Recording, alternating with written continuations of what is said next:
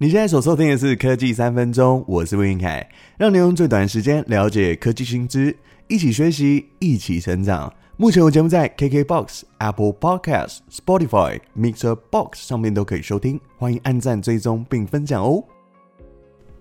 又到了一年一度的股东会时间了，不知道大家有没有领取股东会的纪念品呢？是不是很像在跑大力游戏啊？像是这一次中钢出品的闪 Q，在上周一开始赠送给一百一十六万的股东，网络上就开始出现转卖潮哦，普通开价在三百五十块到四百块之间。这一次 HTC 出的一个我觉得蛮好看的登山渔夫帽，就是有灰色跟黑色两种。联电送 UMC 卡波联名限定的爱地球玩组，还有开发金送超真空不锈钢金钻杯。中信金赠送的是微波保鲜盒，当然还有几家公司，像是台积电、红海、群创，今年是没有纪念品的。像我今天看到新闻哦，国桥今年送的是康宁 Visions 的多功能导磁盘，它主要功能是在节能还有解冻上面，是用各式的厨具，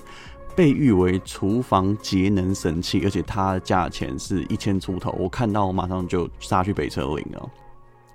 好，讲完了股东会纪念品，在上周台股短短两天大涨超过四百点，加上台股由台积电领军哦，在五月二十九号中场指数上涨一百三十一点二五点，涨幅零点八个 percent，收在一万六千六百三十六点三元，成交量是三千三百九十七点四三亿元哦。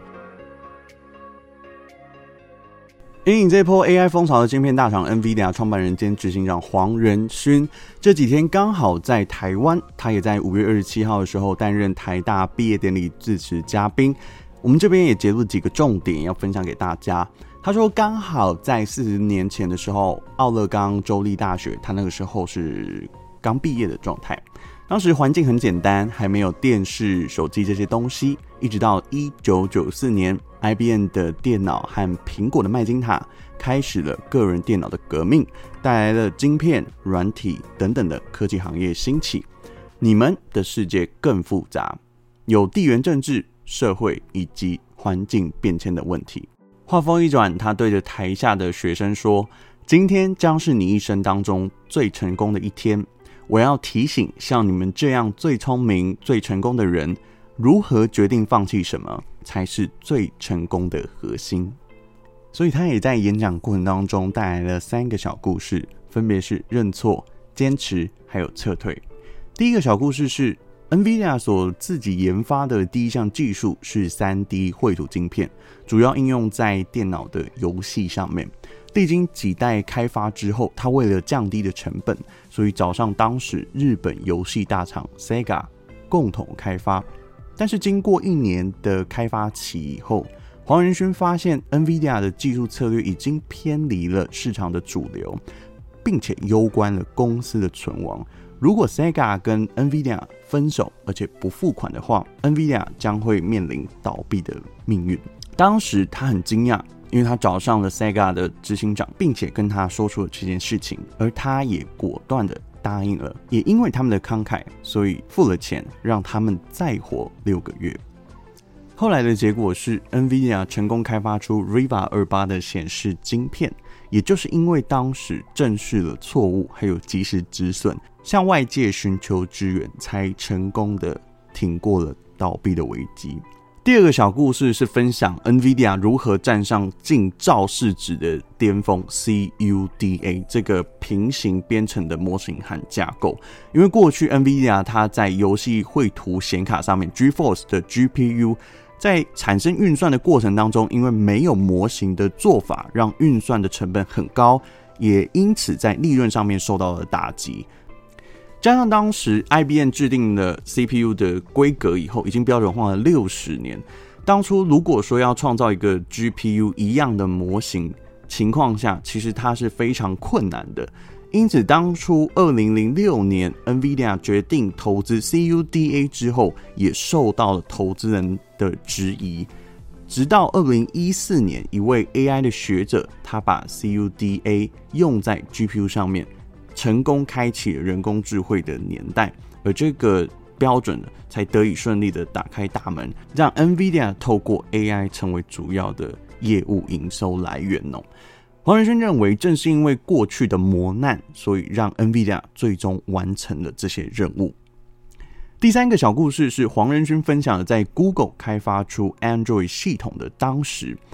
，NVIDIA 所扮演的是 CPU 这种算力的角色。黄仁勋回忆呢，当时手机市场正在快速的发展，但是竞争者众多，因此决定要离开手机市场。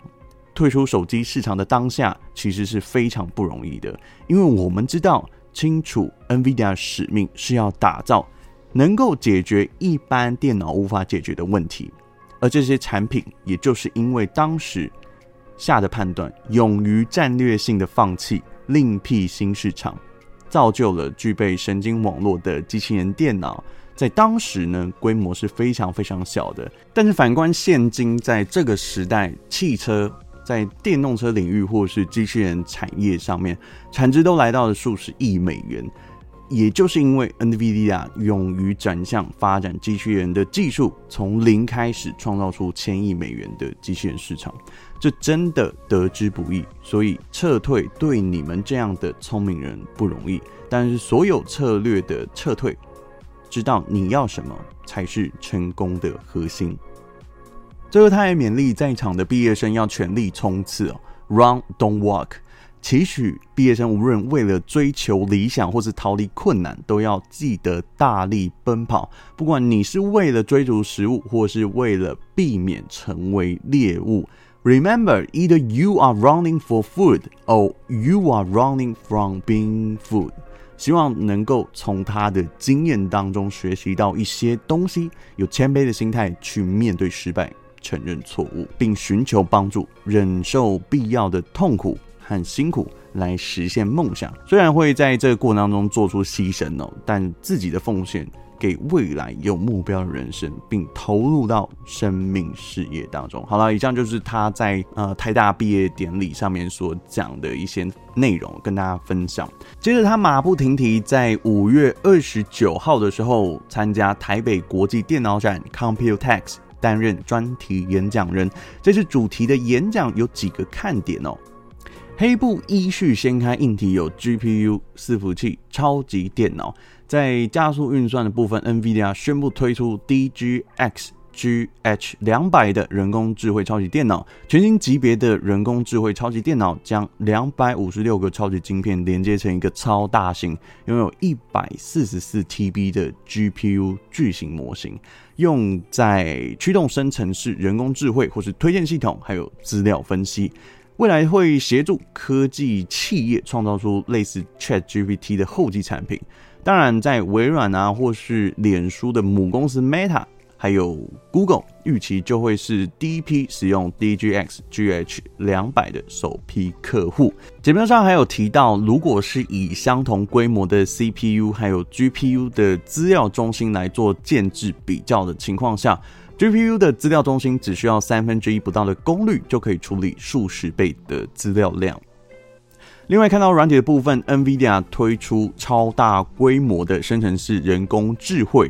主要是在强化加速以太网络架构下的 AI 云端环境，这会提供在未来全新的网络平台结合加速软体。提供给全球的云端服务供应商或是电信商使用这个平台来扩大生成式人工智慧服务的规模，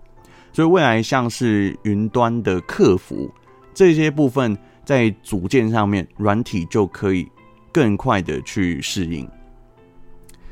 再来还有一个看点呢，是智慧制造应用的部分哦，在电子制造商。相继采用了 AI 技术以后呢，它方便可以模拟并管理生产这相关的部分在工厂里面。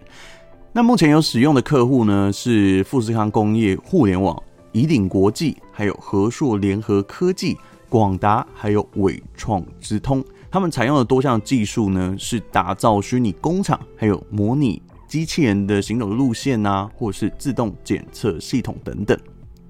另外，NVIDIA 也有跟英国的广告公关公司 WPP 集团合作，采用的就是 AI 跟元宇宙来降低产制广告的成本。WPP 将用 NVIDIA 这套技术呢来产制虚拟复制品，未来就可以投入在客制化广告，降低昂贵重新拍摄的一些成本。我们都知道，过去 NVIDIA 是从绘图晶片起家的嘛，一路走到虚拟货币，它参与了呃显卡挖矿这一块，还有智慧车载晶片的业务。加上现在全球都在投资的 ChatGPT，还有云端运算，或是大型的 AI 线上游戏，在在的都让 NVIDIA 的这个需求暴增哦。特别是像 AI 的伺服器，未来在算力的部分都会成为重要的战略资源。所以加速运算啊，或是生成式的这种人工智慧。也是造就目前哦，是电脑产业当中的两大重要应用。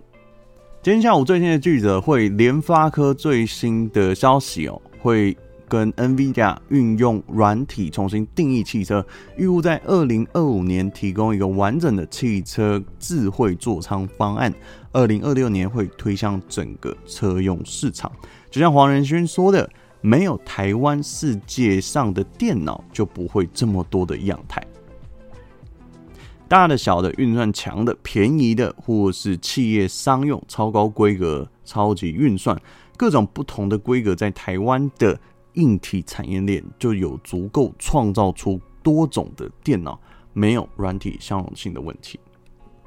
NVIDIA 目前的股价来到了三百八十九点四六美元，想要投资 NVIDIA 的朋友，不妨参考一下有持股 NVIDIA 的 ETF。目前在台湾的 ETF 当中，持股 NVIDIA 且在前五名持股的部分，一共有十二档，分别是零零八九五富邦未来车持股 NVIDIA 的比重是二十五点三六 percent。前三大持股除了 NVIDIA 以外呢，另外两档是 Tesla 跟台积电。再来是零零八九三国泰智能电动车持股 NVIDIA 的比重是来到了二十点零四 percent，目前基金的规模是到两百八十三亿，主要是投资全球智能电动车上中下游的供应链。那前三大持股除了 NVIDIA 以外，另外两档是 AMD 跟 Tesla。再是富邦元宇宙持股 NVIDIA 的比重是来到十四点三七 percent。前三大持股除了 NVIDIA 之外，另外两档是 Meta 跟 Apple。再是零零七五七统一方 Plus 持股 NVIDIA 比重是来到十点零七 percent。前三大持股除了 NVIDIA 以外，另外两档是 Meta 跟微软。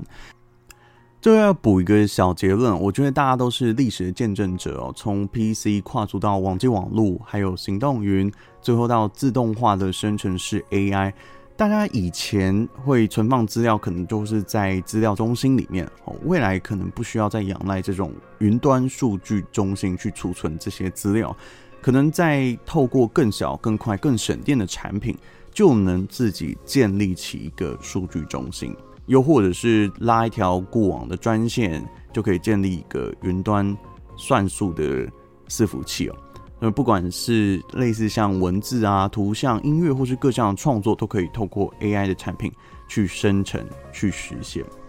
好啦，以上就是今天的节目内容，希望你会喜欢。我是魏凯，我们下次再见，拜拜。